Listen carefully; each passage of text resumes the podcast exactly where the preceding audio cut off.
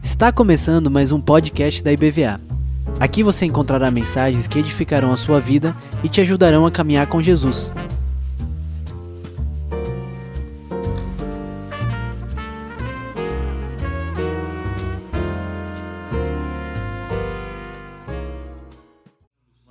Eu estou na missão Portas Abertas já fazem. Estou indo caminhando para o meu oitavo ano dentro da missão. Hoje eu faço a gestão do Departamento de Ações Ministeriais e de Relações Inter, eh, Institucionais Cristãs dentro da missão. Também sou pastor na Igreja Metodista em Campo Belo, zona sul da, da cidade de São Paulo. E então a gente divide essas tarefas assim. Como eu viajo bastante, então eu sou pastor auxiliar mas é, aí eu, eu, acabo brincando, como eu né, viajo bastante, visitando igrejas. Eu estou aqui desde terça-feira em Teixeira de Freitas. Sexta eu desci aqui para Salvador e amanhã, graças a Deus, eu vou poder voltar para casa, estar com a família. E terça-feira começa tudo de novo. E como eu estou sempre em igreja, quando eu estou de folga, eu vou para a igreja. Porque não tem lugar melhor para a gente estar do que estar na casa do Senhor, junto com os irmãos da fé, poder compartilhar, abrir coração, chorar enfim, fazer aquilo que, que o Senhor permite que a gente faça. Então, sou grato a Deus por mais uma vez poder estar aqui junto aos irmãos e às irmãs para poder trocar uma ideia sobre a nossa família, a família da fé. Falar um pouco sobre os 360 milhões de irmãos e irmãs que são perseguidos ao redor do mundo. Irmãos e irmãs que cumprem a grande comissão, na nossa lógica, estão nos confins da terra mas eles cumprem nesses confins da terra, são lugares aonde eles cumprem a grande comissão, onde falar o nome de Jesus pode custar a sua própria vida. A você que está assistindo aí de casa também, que a graça e a paz do Senhor Jesus seja sobre a sua vida, sobre a sua família, onde você der o seu rolê.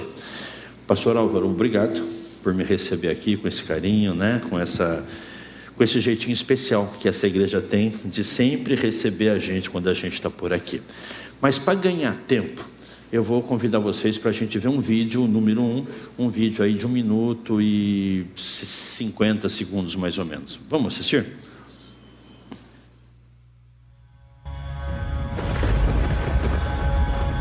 Se me perseguiram, também perseguirão vocês. De todos os lados, somos pressionados mas não desanimamos. Somos perseguidos, somos perseguidos, perseguidos, mas não abandonados. Abatidos, abatidos, abatidos, mas não destruídos.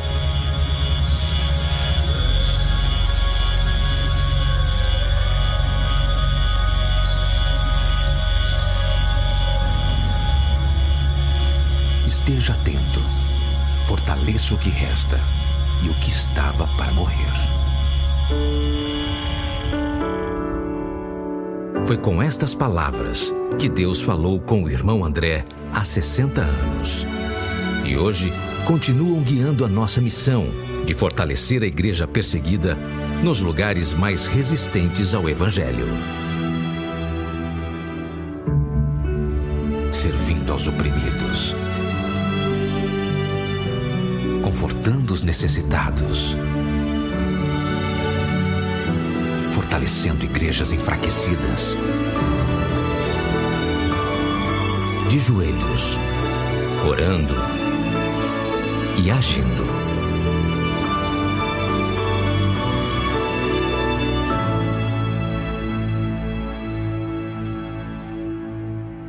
Neste mundo, vocês terão aflições.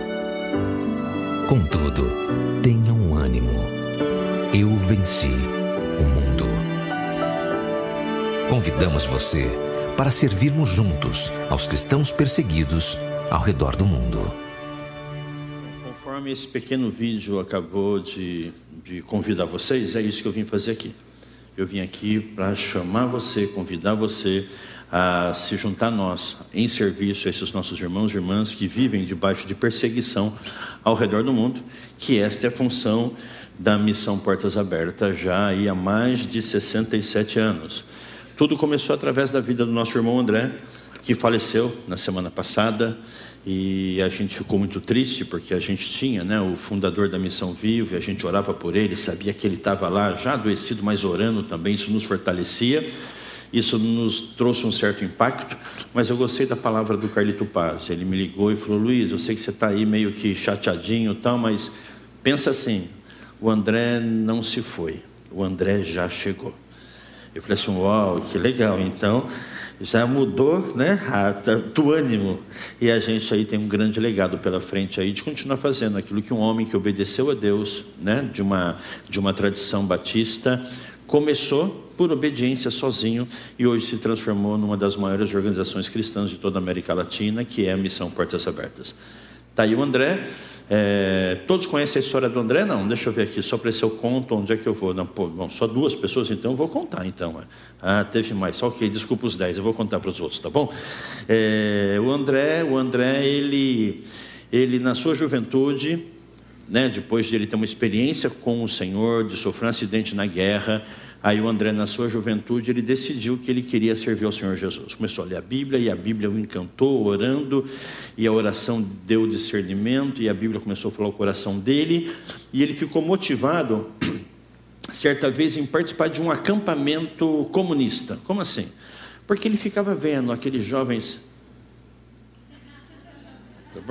porque ele ficou, né, ele ficou ali é, é, abismado. Como é que aqueles milhares e milhares de jovens, dois, três mil jovens, é, marchavam né, com a mente embotada naquela filosofia que estava sendo ensinada para aquela juventude, eles estavam dispostos a morrer por aquela causa. E o André falou: Poxa, mas aqui no Ocidente, na igreja, a nossa juventude não está nessa pegada. Então ele foi participar de um acampamento e nesse acampamento ficou sabendo para saber o que, que, o, o que, que o comunismo podia ensinar para ele, mas também foi lá para poder falar e mostrar o que, que a Bíblia, o que, que o cristianismo podia fazer na vida da, da, da, daquela juventude.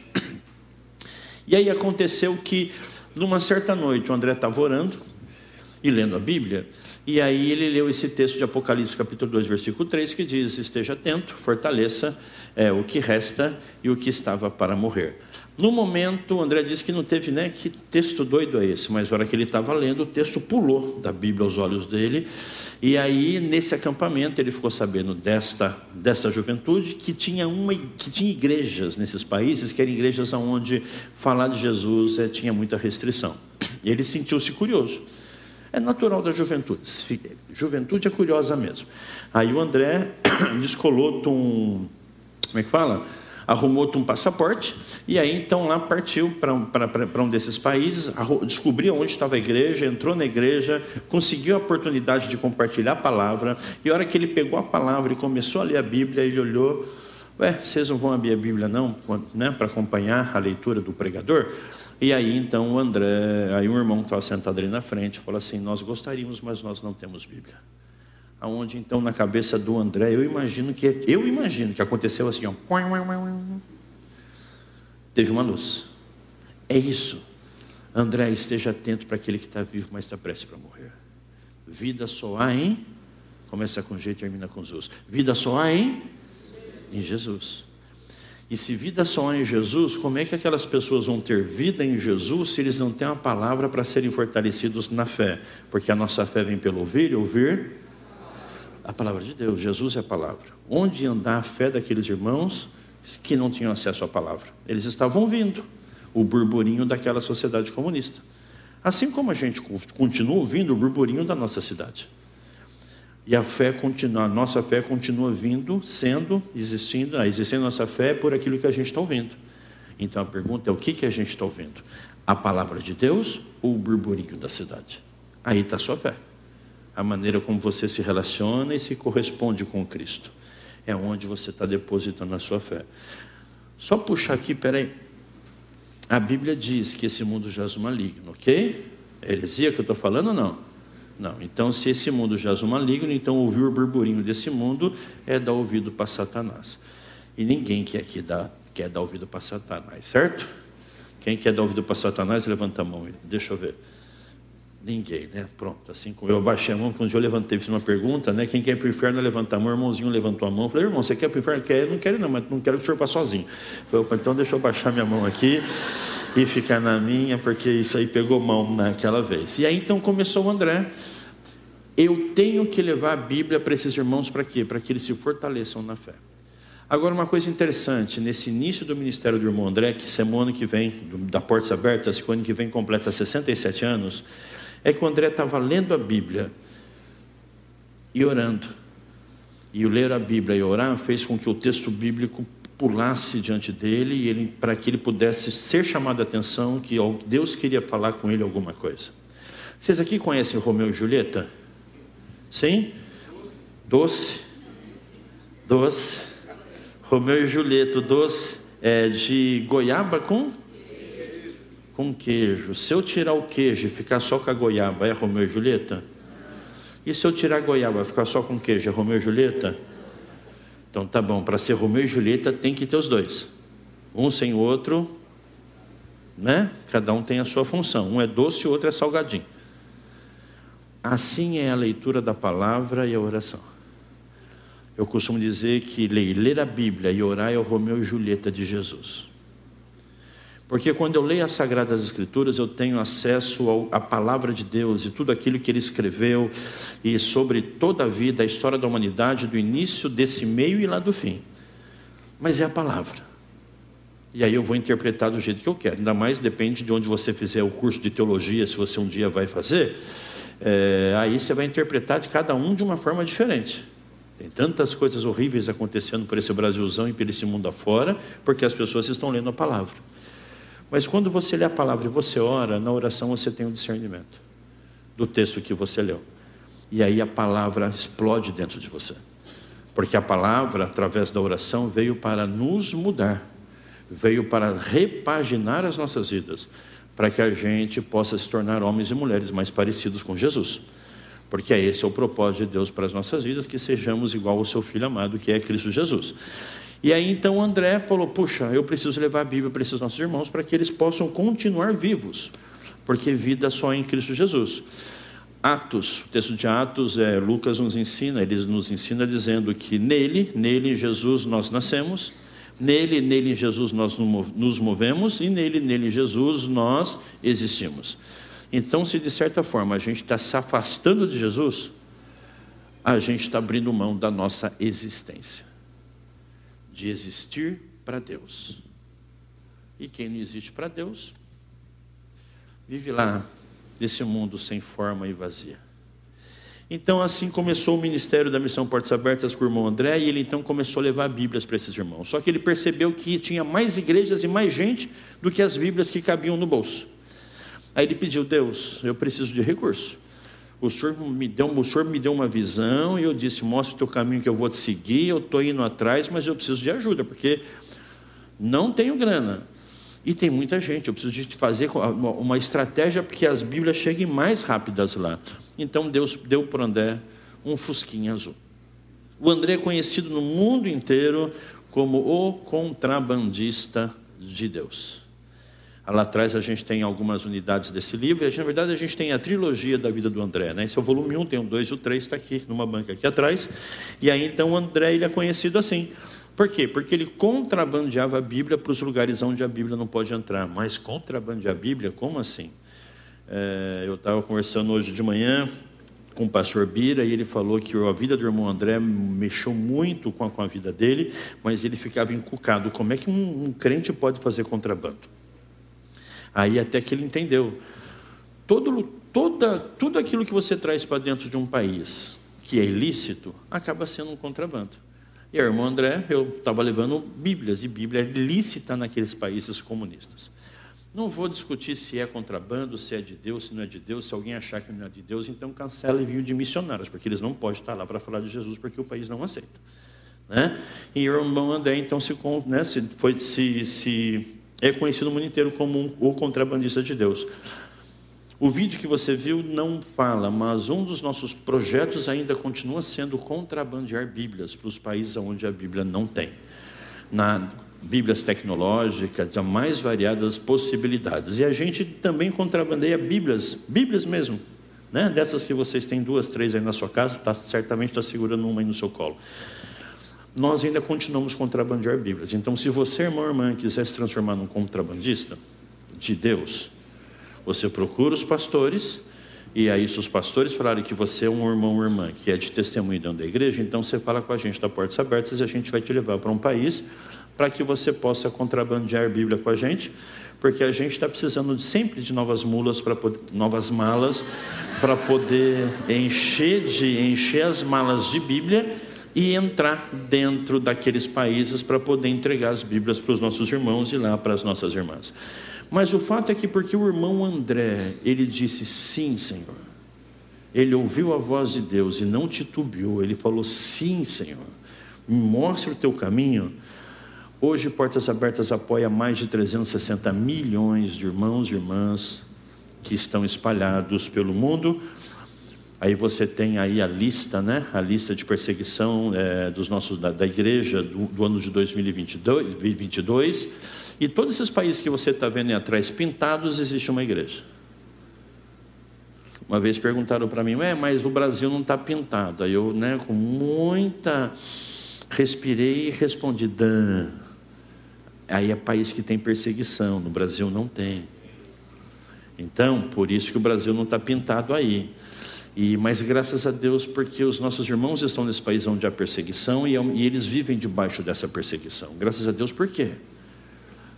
porque eles não, quando eles colocaram a mão no arado e não estão olhando para trás. Eles vivem nesse país sendo luz de Cristo e não abrem mão de ser a luz de Cristo. Eles estão dispostos a passar todo tipo de dificuldade. Claro que eles não querem, mas é o país que eles vivem é assim. Muitos saem, muitos saem, né, vários no Brasil como refugiados. Portas Abertas trabalha com aqueles que ficam. E a gente não está só nas capitais, a gente está nos cantões, onde os missionários não entram. Por quê? Porque é um risco de vida tremendo. Né? Imagina um, um gringo, um, um, turista, uma pessoa que não é do país, entrar para uns cantões onde tem aqueles homens lá que vão sequestrar você. E aí a gente passa a ter o peso de ouro quando a gente é sequestrado nesses países. Então, Portas Abertas não envia missionário, nós trabalhamos com os parceiros locais. No país que a gente está, tem um irmão que é daquela, né, que nasceu lá e ele é cristão e muito, muitos são cristãos escondidos, cristãos secretos. É, isso é interessante que no Brasil tem um monte de cristão secreto, eu não sei porquê, mas tudo bem, né, deve ser uma opção. Mas os nossos irmãos nesses lugares aonde não se pode pregar o evangelho, muitos são cristãos secretos, ninguém sabe quem eles são, mas nós sabemos. E são eles que fazem esse trabalho internamente dentro lá do país. A perseguição sobre o mundo vem de uma forma geral por essas três modalidades que você está vendo aqui atrás. A primeira dela é os governos autoritários, por exemplo, Kim Jong-un na Coreia do Norte. O Kim Jong-un, se você não adora ele, você é fadado a ser morto ou ser ou levado para um campo de para um campo de trabalho forçado que eles chamam de uma escola de reeducação, onde você vai ser reeducado a abandonar Jesus e a adorar somente Kim Jong-un. Só que nesse campo de trabalho forçado você é submetido a muitas, a, a muitas coisas ruins. Por exemplo, em caixotes mais ou menos desse tamanho, revestidos com arame farpado por dentro, os nossos irmãos são colocados dentro deles e trancados. Imagina que uma hora eu não consiga mais segurar né, a perna aqui e vou começar a ceder. Eu vou começar a me cortar naquele arame farpado, que você já deve conhecer arame farpado, certamente sabe que dói. E, e muitos deles preferem morrer ali dentro do que negar o nome de Cristo Jesus. Porque eles entendem que vale muito mais a pena morrer com Cristo do que viver sem Ele. Porque é isso que a, a palavra nos diz: que só em Cristo teremos vida e vida em abundância. E aí, por isso a gente usa essa pulseirinha aqui de arame farpado. Eu estou usando aqui, tem algumas pulseirinhas ali fora, não é de arame farpado, não, é de borracha, tá, gente? Não precisa ficar com medo. Mas é, simboliza o arame farpado. Porque é uma, é uma campanha internacional da Portas Abertas, hashtag um com eles, aonde, no, em todos os lugares onde as bases de, nas bases de desenvolvimento existem, eles têm as pulseiras, e a ideia é, quando eu olho para essa pulseira, eu imagino, eu vejo que eu sei que tem um irmão meu que está preso. E se meu irmão está preso, eu não posso me sentir livre, porque eu sou um corpo. E ele é membro desse corpo a qual eu faço parte, onde o cabeça é Jesus. Então aí eu me chamo para um momento de ter compaixão pelo meu irmão e me posicionar em favor dele. Como? Só podemos fazer isso hoje através das nossas orações. Você pode, se você quiser ir um dia, você pode até um desses países onde há perseguição e entrar lá dentro para estar lá com os nossos irmãos. Mas se você não for, se você dobrar o seu joelho, você vai para onde você quiser ir. E os nossos irmãos, mais de 300 milhões de irmãos e irmãs, estão clamando a Deus agora por um livramento. E a tua singela oração pode ser a resposta que eles estão esperando da parte de Deus. Nacionalismo religioso, por exemplo, nacionalismo religioso, como na Índia, por exemplo, os nossos irmãos estão lá, crianças com menos de 18 anos não podem entrar em igrejas, são, são filmadas, a internet é, é controlada, você não pode fazer um post a respeito de Jesus, porque eles vão identificar o seu IP e vão atrás de, você para te punir porque você está fazendo algo que é proibido dentro da, daquele país. Extremismo islâmico é, é uma forma de perseguição e nos dias de hoje é a maior forma de perseguição que há no mundo por conta aí dos nossos irmãos. Opa, acho que é esse daqui. Desses 50 países que você vê nessa lista, 27 são países islâmicos. Ou seja, os maiores perseguidores dos nossos irmãos em Cristo Jesus é o islamismo. O antagonismo ético está focado mais nos clãs ou nas aldeias indígenas, aonde você, na, nos clãs e nas aldeias indígenas, existe uma, uma espiritualidade que é ensinada lá com o pajé, com aquelas coisas todas. E aí o, o indígena se converte a Cristo Jesus, ele não quer mais saber daquilo, ele quer saber de Jesus. Ele quer que seus filhos aprendam sobre Jesus e não aprendam feitiçarias. Então, por conta disso, eles são perseguidos, muitos são mortos, muitos são os próprios familiares que é, tentam matá-los, porque acaba sendo uma desonra para a própria família, e muitos deles têm que sair da terra sem levar nada. Então, existe esse tipo de perseguição, e na América Latina isso é muito forte. Opressão comunista, a gente vê aí, como eu já acabei falando, né? É... Eu troquei opressão comunista ser na, na China aquelas câmeras né, e a internet bloqueada. E opressão comunista, por exemplo, a gente tem países aonde os nossos irmãos eles eles isso eu já falei. O nacionalismo religioso é como a Índia, os hindus né? Eles têm um projeto de que a Índia seja um país 100% hindu. Então, se você tem outra religião, você vai ser forçado a abandonar sua religião ou sair do país, porque só é permitido nesse país quem é hindu e não importa dos mais de 300 milhões de deuses que tem para você adorar. Se você adorar um deles, você está dentro. Só não pode adorar Jesus, porque aí você está fora. E tem a corrupção e crime organizado. Talvez isso seja mais fácil explicar no contexto brasileiro. Já ouviram falar de São Paulo e Rio de Janeiro, né?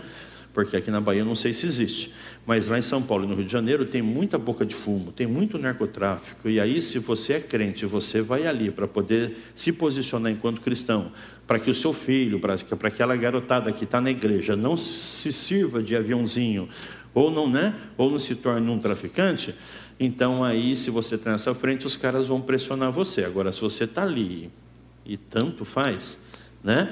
Então aí você não vai ser pressionado. Então aí tem a ver muito com a ver com a corrupção e crime organizado. E como eu falei, se você está ali e tanto faz, ou seja, você não está incomodando as trevas, porque você é a luz do mundo. E se a luz não incomoda as trevas, a luz está, né? Está ali precisando trocar pilha.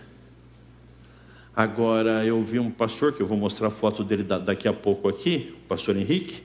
Numa, eu estava com ele a semana passada, ele é da, ele é da Colômbia, e ele, numa fala dele, falou uma coisa que me deixou constrangido, porque ele disse assim: se de alguma forma vocês não estão se sentindo incomodados, não estão se sentindo perseguidos porque você professa o nome de Jesus Cristo, você é uma pessoa que está sendo irrelevante para Satanás.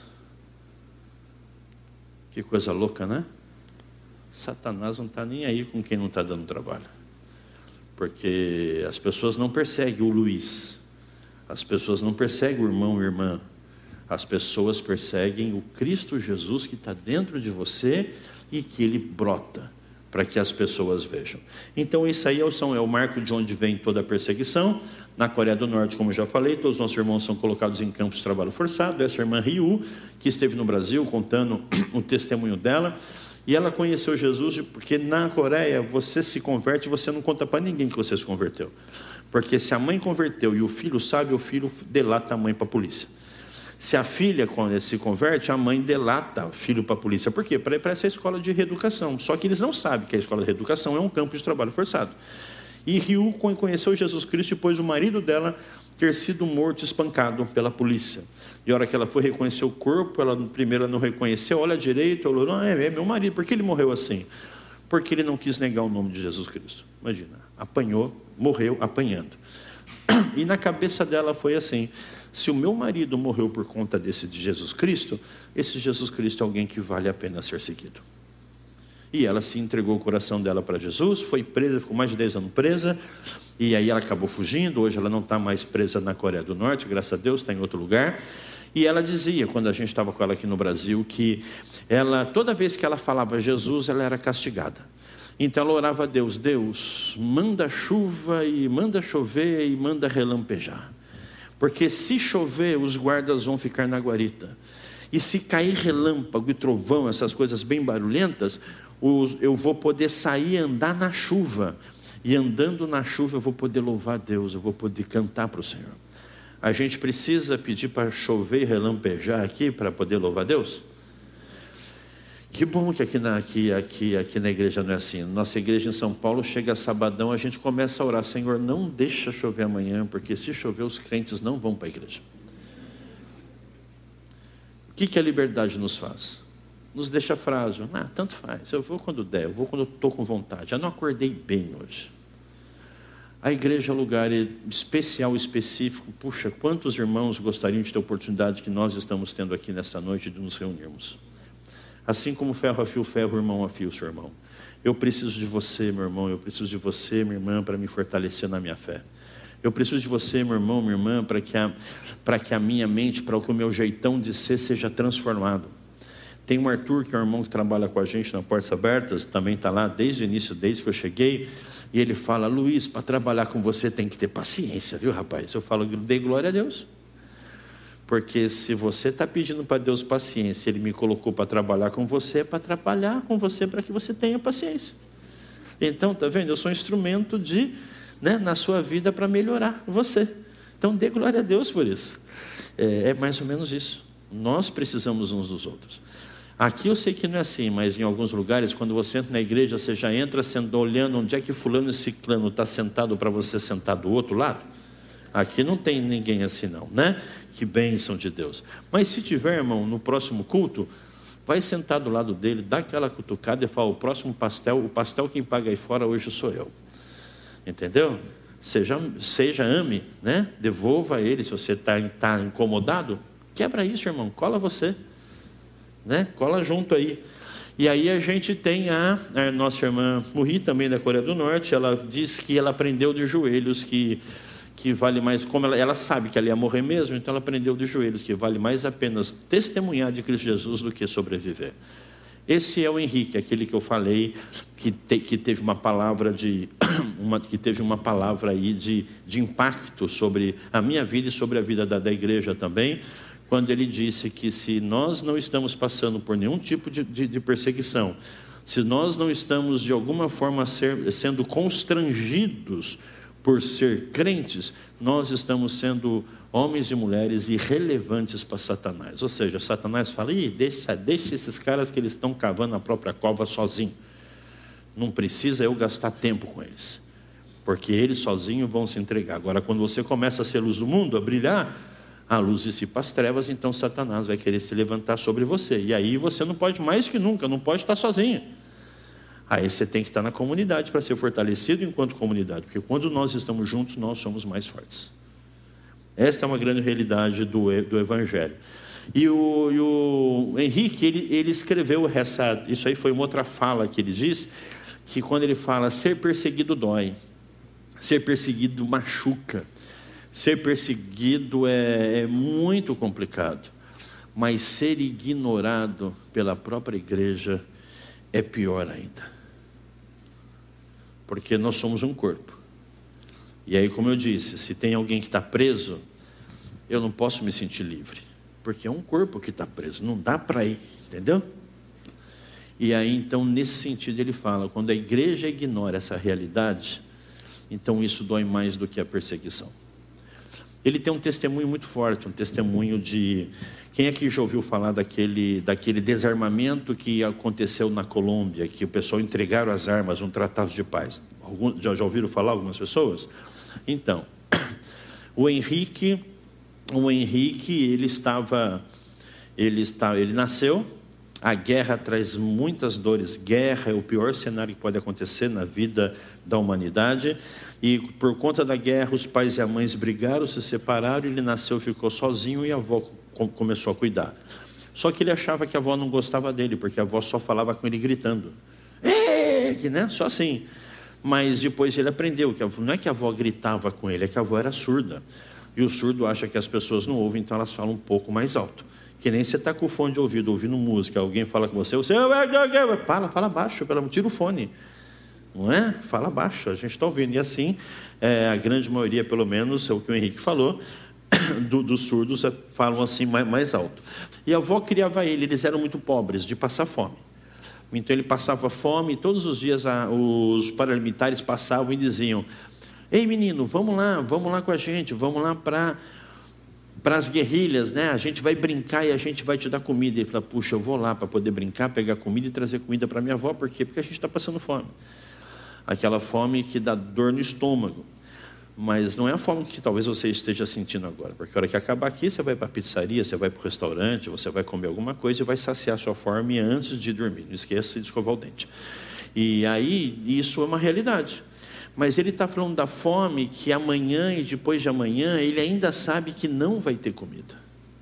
E é onde ele pensava, eu vou para os paramilitares. Só que a avó dele, a avó dele era, uma, era uma, uma mulher surda, então quando ele ia deitar de noite, pensando, amanhã cedo eu vou lá, lá nas guerrilhas, nos paramilitares, porque eu vou lá, vou brincar, vou trazer comida, vou me alimentar e vou trazer comida para que a minha avó coma também. E aí ele começar a pensar nisso, a avó dele fazia oração toda noite. E lembra que a, a, a pessoa que é surda imagina que as outras pessoas não, não escutam direito? Ele diz que a avó, acha que a avó dele imaginava que Deus também era surdo, porque ela orava com Deus gritando. E ele, lá no cantinho dele, ouvia a oração da avó. E a oração da avó era: Pai, não deixe que o meu filho pegue em armas. Não, que transforme o meu filho num pastor. Porque essa é a realidade dele. Ele nunca viu nada além de guerrilheiros nas montanhas. Se você perguntasse para ele com 10 anos de idade, o que você quer ser quando você crescer? Eu quero ser que nem um capitão X. Por quê? Porque era o referencial de vida, de pessoas que ele tinha. Mas ele ouvia a oração da avó e falava: Não, eu não posso ir. Bom, se tornou pastor. Deus ouviu a oração da avó dele. Então aqui fica uma deixa. Você, mamãe, você, vovó, orem pelos seus filhos. Orem pelos seus netos. E não importa o tempo que demore, o tempo que você vai gastar em oração. Aprenda com isso. Deus vai te ouvir e a vida do seu filho, a vida do seu neto pode ser mudado porque você se colocou na brecha de intercessão pela vida de cada um deles. E aí então ele se transformou num pastor e então agora eu vou plantar a igreja. Ele saiu para poder plantar uma igreja. E ele começou a plantar a igreja, e começou a plantar a igreja, e nesse lugar onde ele foi plantar a igreja, tinha os paramilitares. Ele era uma pessoa, falou assim, não, a gente é crente.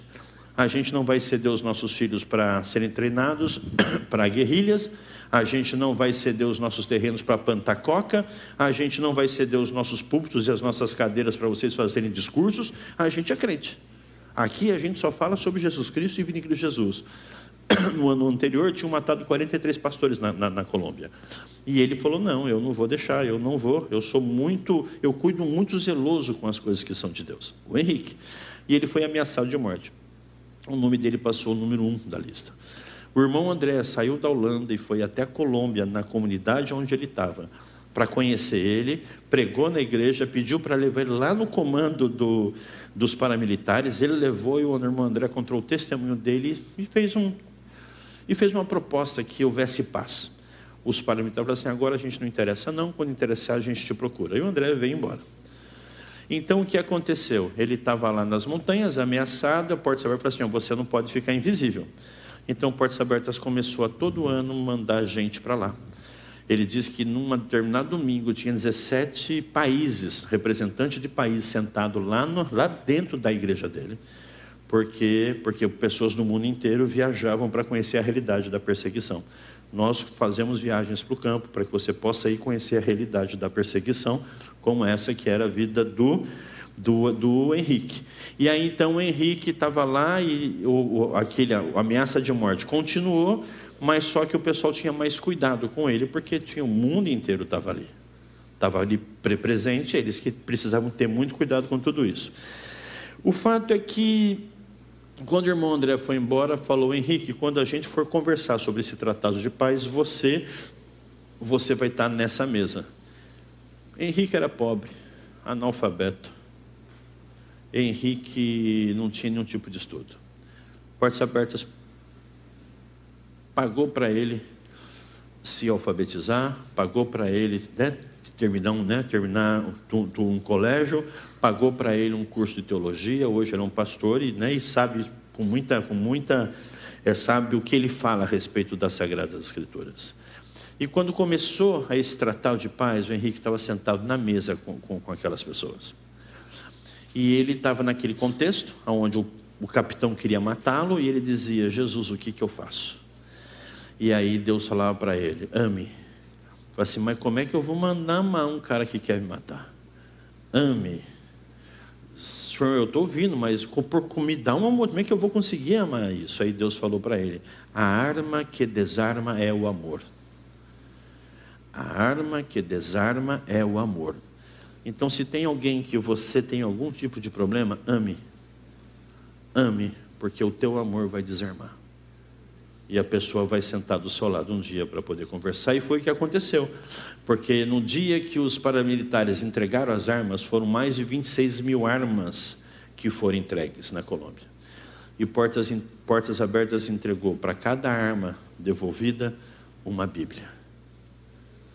E esse comandante, e esse comandante que queria matar o, Henrique, ele foi até a casa do Henrique e disse: Pastor Henrique, eu quero entregar pessoalmente para você a minha arma. E ele, o Henrique, entregou a Bíblia dele para esse, para esse hoje irmão.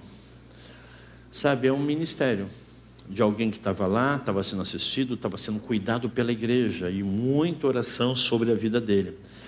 E nesse momento aonde, né, que eu não contei, mas aonde ele estava passando muito aflito, porque ele estava sendo ameaçado, ele chamou a esposa e falou: Esposa, estou sendo ameaçado. Mataram 43 pastores ano passado. Os pastores aqui hoje estão com medo. Aí nossos irmãos da igreja estão com medo. O que, que a gente faz? Vamos embora daqui?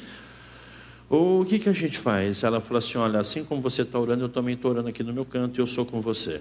Agora deixa eu responder a sua pergunta. Eu prefiro ser a viúva de um pastor do que a esposa de um homem covarde. E ele falou: Uau, ele disse que tomou mais susto com a resposta da esposa do que com a ameaça de morte.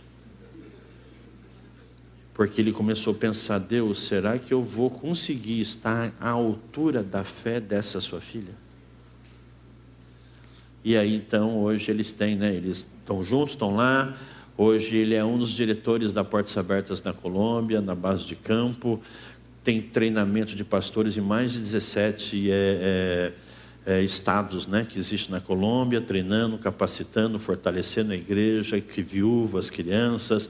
A Colômbia é o único país, é o único país né, de toda a Portas Abertas que tem um trabalho específico com crianças que são órfãos ou são filhos de pastores ou pastoras que estão sendo perseguidos. E quando a gente sabe, a gente vai até lá, a gente vai até eles, e quando aí a gente vai até eles. Quanto tempo eu tenho? Acabou? Vou até as ah, tem sete minutos ainda? Ô oh, louco, né? eu, eu, eu, interpretei de duas formas esse glória a Deus. Fala, ainda bem que pode falar, ou então, pelo amor de Deus, ficar quieto. Mas, enfim, é, a gente tem essa. E essa é a vida do Henrique, que é o irmão que vive nesses lugares e precisa aí das nossas orações.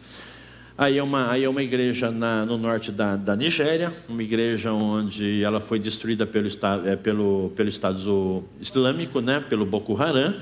E aí então os irmãos não podem reconstruir a igreja.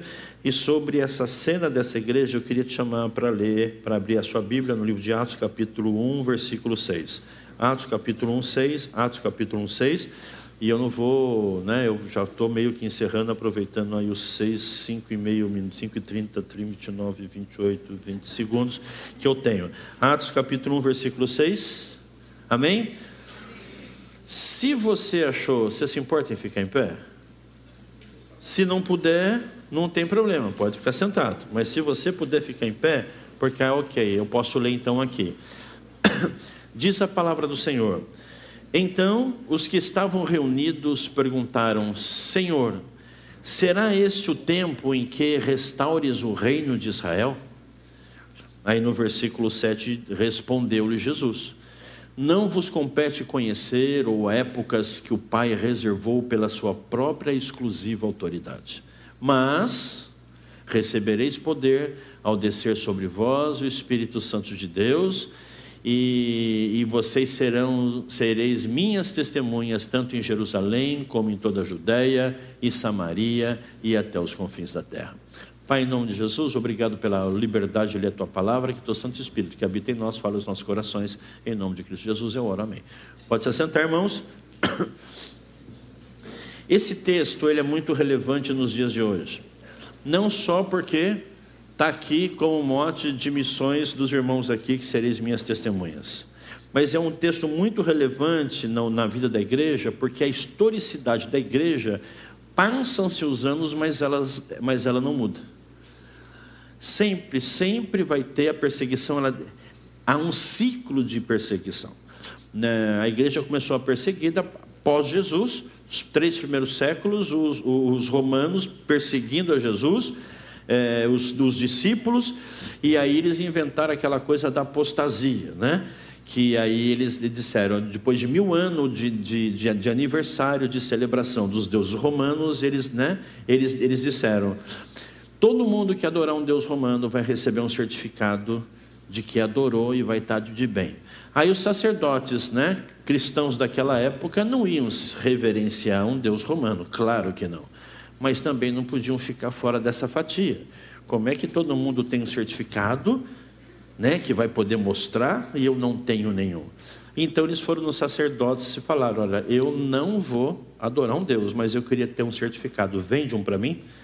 Na hora o sacerdote pegou o telefone, ligou lá para né, pro, lá, lá, lá o imperador e falou o seguinte: Imperador, os crentes estão aqui me subornando. Posso chamar e mandar cortar a cabeça? E o imperador falou assim: não, faz o que eles estão te pedindo, vende. Porque aí a gente vai estar, tá, a gente vai estar tá entrando dentro da igreja. E assim Satanás faz. Ele vai pegando as possibilidades e vai se enveredando, passando por baixo da cabeça aí, né? Por, por baixo da, da, das cadeiras e vai te dando volta, vai te rodeando por onde você vai, por onde você está, o que você faz, com quem você conversa e ele vai achar um ponto para fazer com que você não esteja vivendo plenamente é, com o que as Sagradas Escrituras diz que a gente tem que viver. Então, esse texto ele é real. E os discípulos estavam lá perguntando, Jesus já tinha morrido, já tinha sumido. Aí Jesus voltou para falar com eles. E aí, aí, Jesus, você voltou, mano? E aí, agora então? Agora você vai derrotar, agora vai ser o nosso tempo, agora é o novo reino, agora é o novo jeito de ser mundo, agora o Brasil vai ser diferente.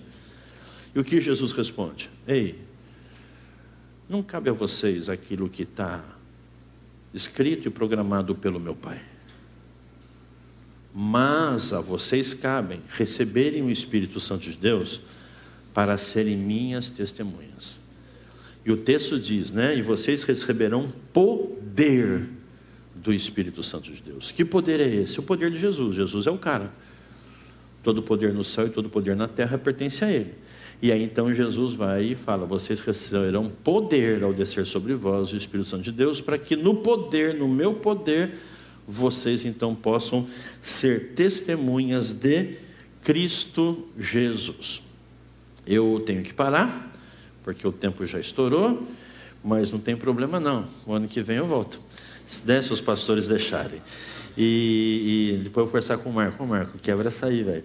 É, né? Se, se, se, se oportuno for. Você recebeu na igreja uma ficha como essa, certo? Essa ficha aqui você recebeu não foi de graça, né? Tem um preço. O preço é a sua oração. A gente quer mandar para sua casa uma revista Portas Abertas. Na nossa revista conta a história dos nossos irmãos que são perseguidos e na nossa revista, na sua última página, tem um calendário de oração. Se eu estou aqui pedindo para você orar, aí eu tenho que fazer com que o pedido de oração chegue até você. Então preencha essa ficha. Entrega para a gente aqui fora no estante. A gente tem alguns produtos como essa pulseira. Qualquer produto que você adquirir lá, não tem quase nada, mas é quem chegar primeiro e quiser pode adquirir.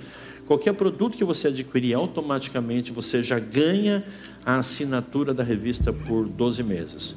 Uma pulseira de 10 reais uma assinatura por 12 meses, três meses já foi os 10 reais, a postagem não se paga. Ei, portas abertas, vocês não sabem fazer conta, não? A gente sabe sim, e faz conta muito bem. É que a gente também sabe que a matemática de Deus é diferente.